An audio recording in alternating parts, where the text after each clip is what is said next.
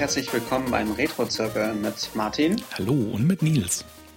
Hallo. Ja. Diesmal Folge 19 und ähm, wir haben uns in Viewpoint versucht. Ja, versucht ist, glaube ich, das richtige Stichwort. Ähm, Viewpoint, äh, ein isometrischer Shooter, äh, Ja, was irgendwie auch Schmapp. ein Schmupp, ein, Genau. ein ISO-Schmupp sozusagen. Ein ISO-Schmupp. ja, äh, ist ja auch eine seltsame Kombi so, oder?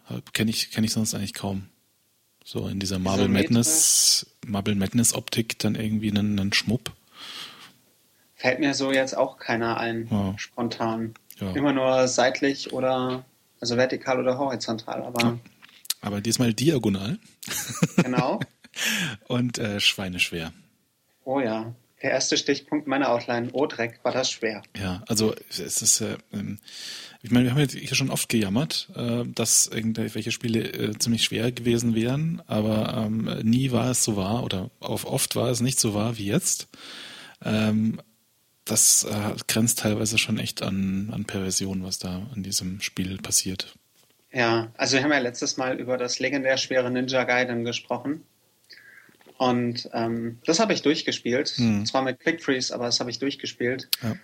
Viewpoint habe ich aufgegeben, trotz Quick Freeze. Ja, ja, geht mir ähnlich. Also ich, du hast es ja bis zum vierten äh, Endboss geschafft. Ich habe beim dritten Genau. schon aufgegeben.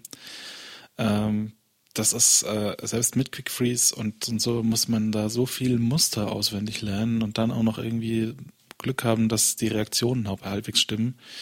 Ja, Äh, es ist ähm, ja ein Trauerspiel, gerade für alte Ja. Männer.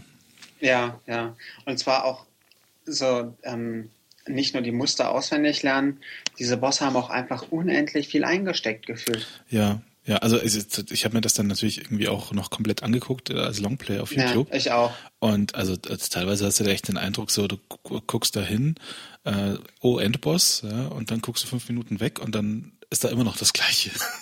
Ja, also ja. der, der, der Muster echt dieses, dieses Endboss-Muster, da, da bist du dann schon mal beschäftigt, so mit meditativem immer das Gleiche tun für die nächsten so und so viele Minuten. Ja, ähm, und, das fühlt sich ähm, schon sehr seltsam an.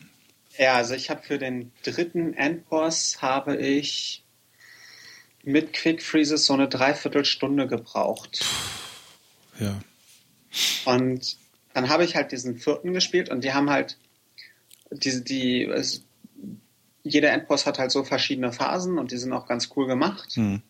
Und bei dem vierten dachte ich dann so, ja, jetzt habe ich ihn und dann kam halt noch eine Phase und da habe ich irgendwie keinen, ja, ich habe irgendwie keine Chance gesehen und dann habe ich mal in diesen Longplay reingeguckt Hm. und dann habe ich gesehen, Level 5, man muss alle Endbosse nochmal besiegen. genau. Und, und dann dachte ich mir, ihr könnt mich mal. Ja, also Und, ähm, wirklich. ja. Ja, also äh, all, all mein Hass äh, den Menschen, die sich da diese Schwierigkeitskurve irgendwie ausgesucht haben.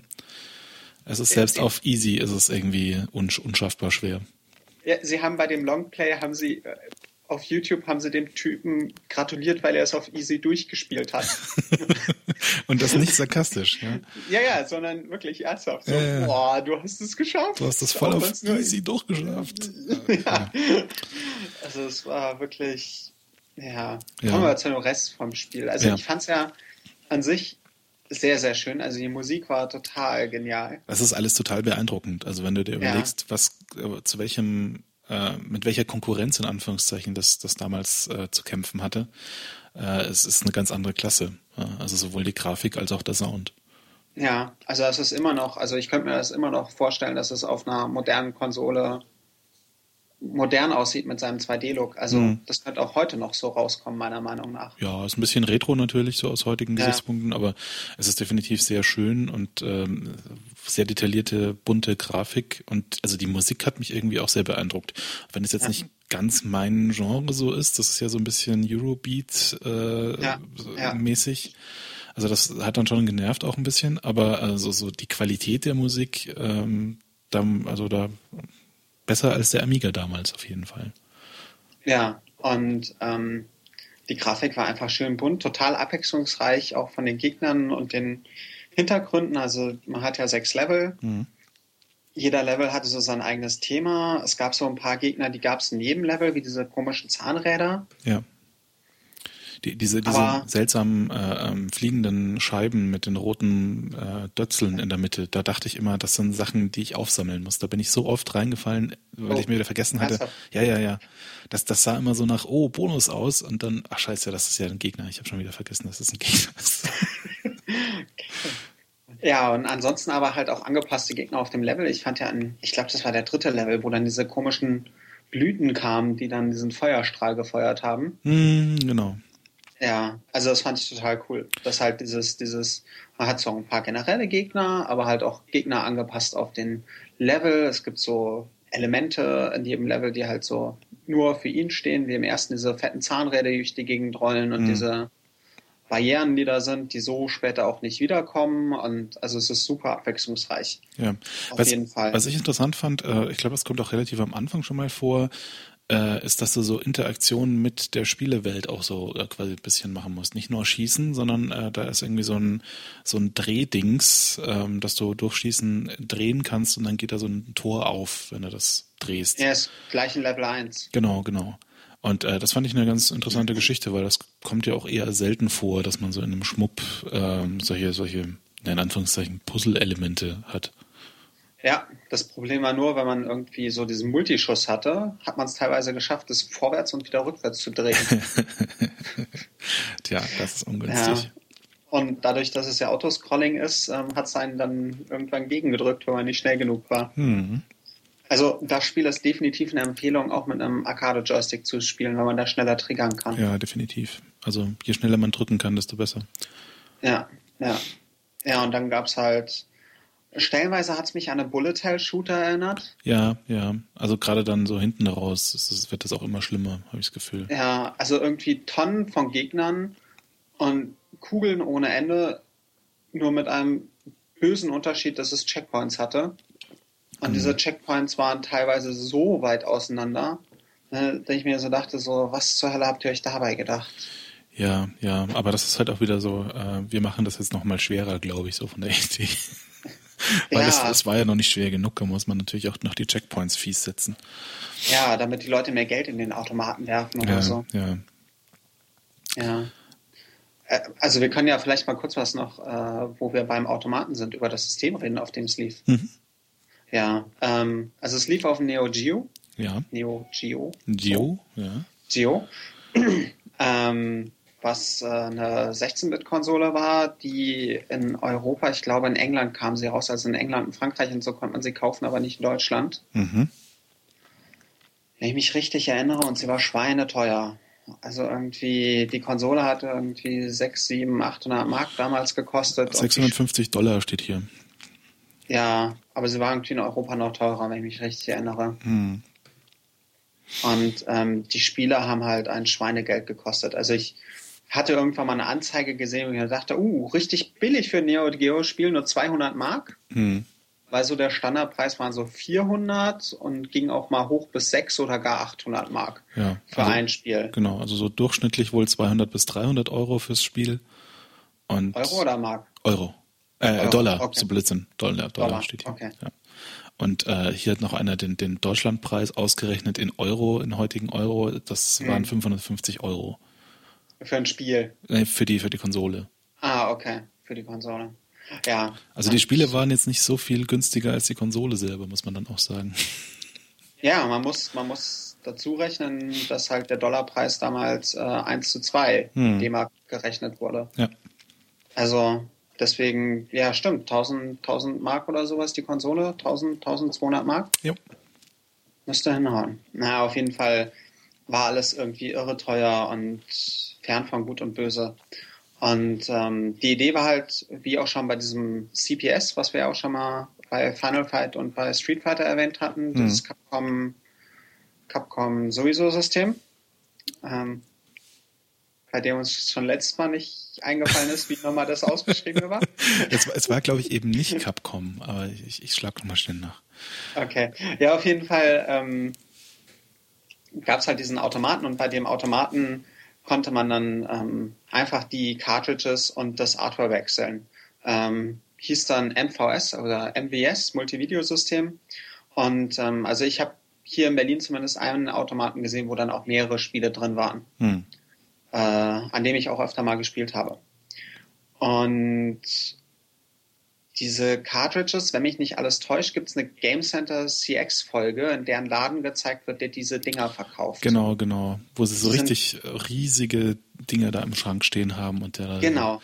richtig Gewalt aufwenden muss, um die durch zu, zu, zu, zu, zu sortieren und zu gucken, wo da drauf ist. Das ist total lustig. Genau, die sind riesengroß, die Dinger. Und dann gab es halt noch das AES, das Advanced Entertainment System, hm. was halt die Heimvariante ist. Ähm, ich habe sie nur in Gebrauchtläden in Japan gesehen, die Dinger. Hm. Und die waren auch relativ groß für eine damalige Konsole, also so doppelte Größe von einem Super Nintendo, würde ich sagen. Hm. Und die Joyboards, also weil das Ding hatte halt so, also was man heute Fighting Stick nennt, lag da halt so als Controller bei. Ja. Und die Module waren auch irgendwie riesengroß von der Größe. Die haben auch weitaus mehr Speicher gefasst als so SNES-Module, also die, die, so das größte SNES-Spiel hatte 48 Megabit. Mhm. Das sind 6 Megabyte, das war Tales of Fantasia und wurde deswegen auch nie, ähm, ich überlege gerade, ob sie es, ich glaube, sie haben es noch nicht mal ins Englische übersetzt, weil sie das Problem hatten, dass ja Englisch, wenn man, wenn man so einen Speicherplatz rechnet, anderthalb mal so groß ist wie Japanisch. Mhm. Oder zweimal so groß wie Japanisch und Deutsch dann nochmal anderthalb mal länger als Englisch, irgendwie so. Mhm. Und deswegen wurde es dann auch nie übersetzt, weil halt das Modul gesprengt hätte. Und bei Neo Geo gingen halt so standardmäßig die ROMs bis 330 Megabit, also 41, ein Viertel Megabyte und mit Tricks konnten sie es sogar bis auf 716 Megabit, also knapp 90 Megabyte hochziehen. Und das ist eine Menge Holz. Ja, vor allen Dingen in so Rommensteinen ja. zu den Preisen damals. Definitiv. Also nicht umsonst sind die Spiele so teuer auch. Also es war natürlich trotzdem teuer, die Dinger dann zu produzieren und, und äh, zu verkaufen. Aber so im Vergleich zu, zu den Megabyte-Größen von, von zum Beispiel dem SNES, das ja die gleiche Generation ist, ähm, ja. das ist das Zehnfache. Mal ganz ja. locker. Ja, aber und bei den Preisen, bei den Modulpreisen kommt natürlich auch die, die geringe Auflage von vielen Spielen hinzu. Hm. Natürlich. Also äh, die wurden natürlich in weitaus geringeren Auflagen produziert. Das seltenste Spiel wurde wohl nur, da gibt es wohl nur fünf Module von. Hm. Und erreicht wohl auf Ebay so Preisen von 12.000 Dollar. Ja. Das ist die, die europäische Variante von Kizuna Encounter, wenn ich mich richtig erinnere, ist das ein Prügler. Hm. Die fast alles auf Neo Geo. Stimmt. Also es gab irgendwie so ein paar Shooter, es gab, ein, es gab so ein paar Fußballspiele, es war dann so eine Fußballreihe, ein paar Jump'n'Runs und viele, viele Prügelspiele, die auch heute noch ähm, legendär sind und teilweise fortgeführt werden. Also halt äh, Fatal Fury und Samurai Shodan und ähm, King of Fighters sind wohl so die Hauptdinger, die heute bekannt sind. Ja. Da kommt natürlich noch World Heroes und Tonnen von anderen Sachen dazu. Ich habe übrigens gerade noch nachgeguckt mit dem Capcom äh, CPS und so. Ja. Äh, CPS steht für Capcom Power System. Power. Power. Okay. Und äh, es gab ja auch, ich glaube, da haben wir in der Street Fighter Folge auch drüber geredet, äh, das Capcom Power System Changer, was äh, Capcoms Antwort auf das Neo Geo war. Also da haben sie so ein bisschen versucht, eine Heimkonsole zu bauen, eben aus mhm. ihrem CPS. Äh, es gab dann aber nur elf Spiele davon und fünf davon waren Street Fighters. Halt. Ja, ja. und der Rest war Final Fight und ähm, andere Prügler. Ja, da war es Neo Geo etwas weiter. Mhm. Und ähm, was man bei Neo, was man bei Neo Geo auch nicht vergessen darf, ist natürlich ähm, Metal Slug. Ja. Da, äh, wer, wer kennt es nicht, wer liebt es nicht? Also so grafisch ist Metal Slug immer noch toll. Ja, Metal Slug ist großartig. Werden wir definitiv auch mal müssen, in einer späteren ja. Folge drüber sprechen. Müssen wir, müssen wir. Auf jeden Fall. Ja, aber ach ja, und dann gab es noch das Neo Geo CD. Damit wurde dann auf einmal das Neo Geo bezahlbar. Hm. Ähm, war halt Neo Geo mit einem Single Speed CD Laufwerk. Ich glaube in einer späteren Generation sogar mal mit einem Double Speed CD Laufwerk. Ja. Ähm, hatte Joypads, aber mit einem nicht mit einem Steuerkreuz, sondern mit einem kleinen Stick. Okay. Und die Knöpfe waren, wenn ich mich richtig erinnere, angeordnet wie heute bei einer Playstation, die Feuerknöpfe. Hm. Und ähm, also normalerweise sind diese Neo Geo Knöpfe halt von links nach rechts angeordnet, vier Knöpfe von links nach rechts. Genau. Und das merkt man den Spielen auch an. Hm. Ähm, macht sich auch, wenn man irgendwie einen Arcade-Stick hat und Neo Geo Spiele spielt, besser, wenn man den Kram von links nach rechts sortiert, weil sich die Sachen dann besser in der Kombination drücken lassen. Ja.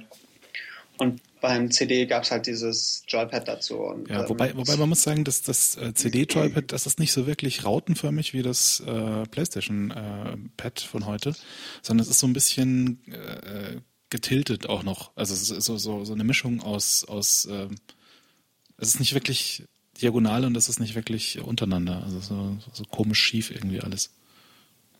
Ich gucke jetzt gerade mal so leicht, naja, also das, was ich hier sehe, äh, ist das so leicht gedreht. Ja, ja, genau. Also es ist nicht, es ist nicht so richtig diagonal, so nicht so, also der, der obere und der untere sind nicht untereinander, sondern es ist einfach nur so ein bisschen gedreht, komisch. So wenn es in der Hand liegt, soll es dann wahrscheinlich nebeneinander sich anfühlen. Äh, halt, dann sehen wir unterschiedliche Sachen. Das kann sein. Also ich ähm, gucke hier ein Neo Geo CD äh, Foto an. Okay. Mit ja, bunten auch. Knöpfen und so. Ich auch. Ja. Okay. Ja, aber auf jeden Fall, äh, die Tasten äh, sind, sind in der Anordnung auf jeden Fall anders als vorher. Ja. Ja, und ähm, das merkt man bei den Dingern auch. Mhm. Und ähm, ja, das hatte auf jeden Fall einen Ruf von übelsten Ladezeiten. Also das hat wohl nur mäßig Spaß gemacht, damit zu spielen, weil äh, bei diesen riesen Modulen, auch wenn die dann auf CD sind und CD ja viel mehr fast, so 150 Kilobyte mhm. die Sekunde Lesezeit, das macht halt keinen Spaß. Und wenn das dann zwischen jedem Kampf laden muss, erstmal so ein, zwei Minuten, dann ja, das ist äh, keine Freude. Ja. Es gab da wohl noch zwei Versionen, irgendwie ein Frontloading und ein Toploading und von dem Frontloading ja. haben sie dann irgendwie nur ein paar gemacht. Also ja, die Frontloading war definitiv die Single-Speed-Variante und die mhm. Toploading war dann nochmal ein bisschen billiger. Ja. Und die Spiele waren halt auf einmal bezahlbar. Weil die Spiele dann auf einmal so viel gekostet haben wie halt ein Super Nintendo-Spiel. Ein bisschen teurer, aber ja. die haben es dann in der Region von einem Super Nintendo-Spiel bewegt. Mhm. Und ähm, also auch heute noch ist der ganze Kram gebraucht übelst teuer. Also in Japan hatte ich halt die Möglichkeit, mir die Dinger anzugucken und ich hätte halt immer noch so um die 600 Euro dafür bezahlt, gebraucht. Ja. Für die, für die Konsole, für die reine Neo Geo Konsole. Und die Spiele äh, gab's, die waren, die waren bezahlbarer, aber immer noch teuer. Hm. Also das war halt nichts mit normalen Gebrauchpreisen. Ich kaufe mir mal billig ein paar Spiele.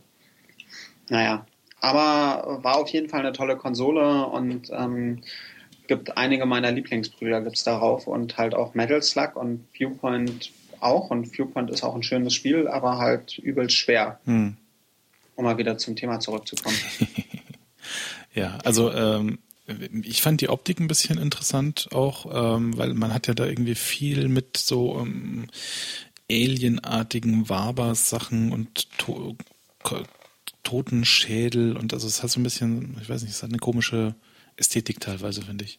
Ja, und äh, ja, viele Tiere auch. Mhm, stimmt. Also die Endgegner waren ja dann auch so eine. Die, die Fische gleich am Anfang haben mich total ge geflasht. Im zweiten Level, die meinst du? Ja, ja, genau. Da kommt dann irgendwie so ein riesen Fisch daher erstmal. Da denkst du, was ist denn hier los? ja, das ist, gibt's ja in, oh Gott, welche Reihe ist das nochmal? Darius. Mhm.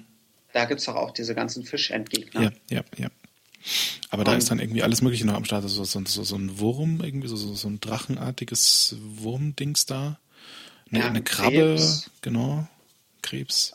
Ja, dann dieser Schmetterling oder Wurm. Also du meinst den dritten Gegner, vermute ich mal. Genau, genau. Ja, also weil ich erst so als Schmetterling ja, ja, identifiziert hatte oder sowas. Okay.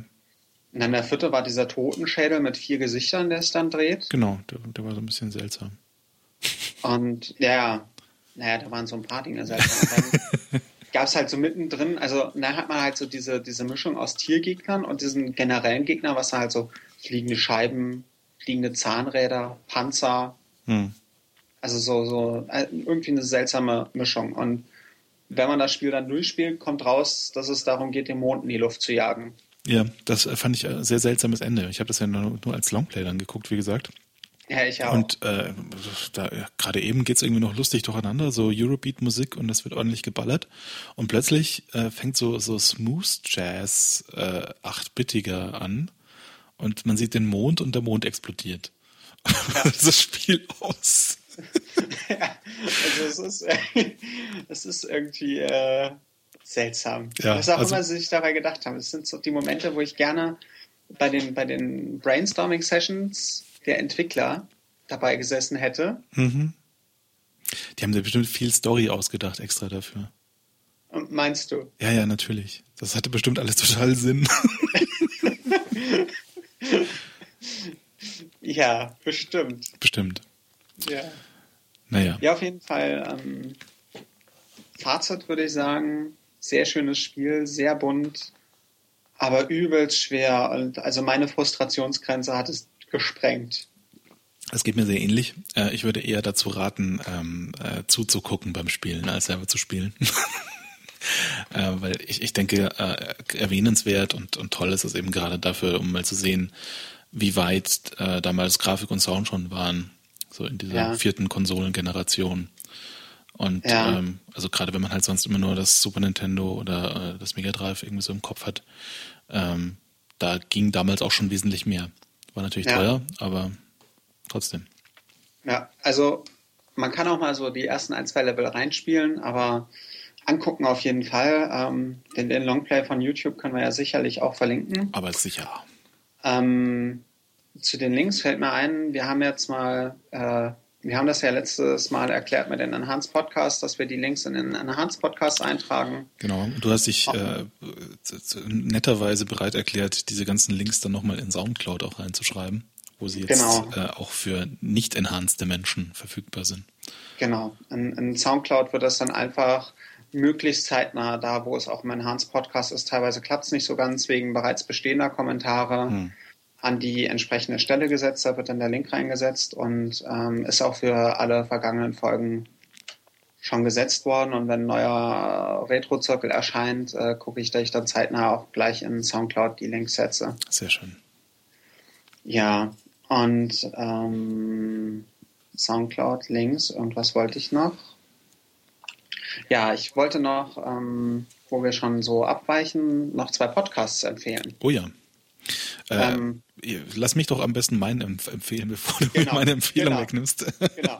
ähm, ich habe vor geraumer Zeit, ich weiß gar nicht mehr, wo ich den gefunden habe, äh, eine Radiosendung äh, empfohlen bekommen äh, aus dem öffentlichen Radio in Amerika, publicradio.org in Minnesota. Und ähm, was, was die machen ist, sie reden so, ich weiß nicht, ist das glaube ich immer eine Stunde oder so pro, pro Folge oder ist es eine halbe? Ich weiß es gar nicht. Eine halbe. Eine halbe ähm, reden sie über Computerspielemusik. Und zwar ist da eine Moderatorin und die lädt sich immer äh, den, den jeweiligen äh, Komponisten oder, oder ähm, naja, ja, meistens sind es Komponisten, äh, lädt sie sich ein und äh, lässt ihn halt so ein bisschen erzählen, was er sich dabei gedacht hat und äh, wie er zu, zu Computerspielmusik gekommen ist und was seine Lieblingsmusiken so sind. Und äh, finde ich super interessant. Es gibt da eine Folge, ähm, wie, heißt der Mensch von Halo? Ich habe schon wieder vergessen, wie der Mensch von Halo heißt, ähm, der die Musik gemacht hat. Ähm, auf jeden Fall, der ist da. Das ist eine Doppelfolge dann sogar. Und ähm, war super, super interessant. Martin O'Donnell heißt er. Kann ich sehr empfehlen. Ja, ähm, ich habe die Empfehlung aufgegriffen, als du es auf Twitter geschickt hast. Mhm. Und ähm, also weil ich bei Top auch toll finde, dass die Leute Ahnung von Musik haben. Also auch die Moderatorin hat richtig Ahnung von Musik. Ja und gehen da halt auch wirklich auf die Musik drauf ein. Das fand ich, also lässt halt das Ganze nochmal in einem anderen Licht erscheinen, weil ich habe, naja, ich habe nur Grundkurs Musik gehabt, zwar bis Schluss, aber so richtig Ahnung von Musik habe ich dann auch nicht. Hm. Und das ist definitiv dann nochmal schön zu hören und ähm, auch die, die Einspieler der Musik finde ich sehr, sehr gut, dass man sich die Sachen auch vorstellen kann. Ja, ja, also das macht, das ist echt super produziert dahingehend auch. Also das immer, wenn sie über irgendwas reden, dann ist immer kurz ein Beispiel auch, ähm, dass man mitgenommen ist und ähm, man, man ist da immer, immer drin in der Diskussion. Also es kann ja auch sehr schnell sehr trocken werden, wenn man immer nur über unterschiedliche Musik diskutiert und das nie hört. Aber das machen die wirklich gut. Ja, und über Topscore bin ich dann, bei Topscore gibt es eine 8 und 16-Bit Folge, mhm. wo es halt um Musik von 8 und 16-Bit Spielen geht. Und da hat sie sich eben von einem anderen Podcast jemanden eingeladen, und zwar von der Legacy Music Hour. Genau. Und so bin ich nämlich auf die Legacy Music Hour gekommen. Ähm, das ist ein Podcast, der sich ausschließlich mit Musik aus Videospielen der 8 und 16-Bit-Ära widmet. Ja. Und die nehmen sich halt ähm, entweder einen Komponisten vor oder ein Thema und suchen sich Musik aus Videospielen raus. Also kein moderner Chiptune-Kram, sondern halt nur aus Spielen. Hm. Und ähm, reden halt dann über diese Musik. Nicht mit ganz so viel Ahnung wie bei Topscore, aber auf jeden Fall unterhaltsam und ist auch man, man bekommt äh, sehr schöne Musik da zu hören und ähm, auch ein paar Kommentare dazu. Ja, es ist mehr so eine Nerd-Veranstaltung wie wir hier auch. Also es ist kein, hat nicht diesen musiktheoretischen Anspruch, den ja Topscore schon fast hat. Ähm, ja. Aber man merkt äh, bei der Legacy Music Hour definitiv, dass die mit dem Herzblut auch dabei sind und ähm, die zwei haben schon auch, äh, zumindest was die Videospiele angeht, Ahnung. Ja, genau. Also ähm, definitiv für Hörer von diesem Podcast auch sehr zu empfehlen. Ja.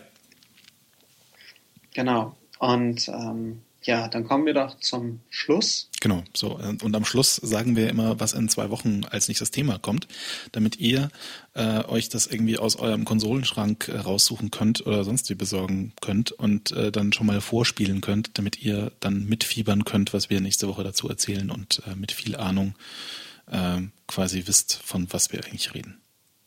Genau. Ähm, nächste Folge, das wäre dann Folge 20. Mhm. Ähm, Jubiläum schon, quasi. Ja, genau so. Quasi Jubiläum. Mhm. Es gibt ja nochmal richtig Jubiläum, Folge 24. 24? Ja, ja. Okay. Da, schau in die Spieleliste, du weißt, ja, was ich meine. Ja, ja, ähm, und ich habe vor ein paar Monaten schon mal gefragt ähm, auf Twitter, was dann lieber, worüber wir lieber sprechen sollen, Super Mario Bros. 3 oder Super Mario World. Und es hat sich dann recht eindeutig gezeigt, anfangs war es noch recht ausgeglichen, es hat sich dann aber recht eindeutig gezeigt, dass äh, wir mal über Super Mario World sprechen sollten. Ja, dann sollten wir das machen. Genau. Am besten Und, dann gleich in der nächsten Folge. genau. In zwei Wochen sprechen wir dann über Super Mario World. Sehr schön. Für das Super Nintendo und den Game Boy Advance und bestimmt auf der Virtual Console. Bestimmt. Es würde mich wundern, wenn nicht. Ähm, und meiner Meinung nach der beste Mario-Titel, allerdings habe ich die Wii-Titel nie gespielt. Ja, also hm, die, die Wii-Titel sind auch okay, aber ich glaube, mit Super Mario World können sie jetzt nicht unbedingt mithalten. Okay. Ja, auf jeden Fall, ich freue mich schon sehr drauf, Super Mario World mal wieder zu spielen. Und ähm, damals habe ich es fast komplett geschafft, bis auf die Special World. Mal gucken, mal gucken. Wird spannend. Ja, genau. Und mal wieder genau. was, was nicht ganz so hardcore und obskur ist, sondern was man gegebenenfalls sogar aus der eigenen Kindheit noch kennt, in breiter genau. Masse. Genau. 96 Level, schaffbar auch in 10 und ähm, nur die Special Worlds sind so richtig, richtig schwere Level und alles mhm. andere ist eigentlich schaffbar. Wunderbar. Wir freuen ja. uns. Der Klempner steht quasi schon bereit in den Startlöchern. Der kleine Drache auch? Ja, der kleine Drache. Ist es nicht ein Dinosaurier? Oder der Dinosaurier?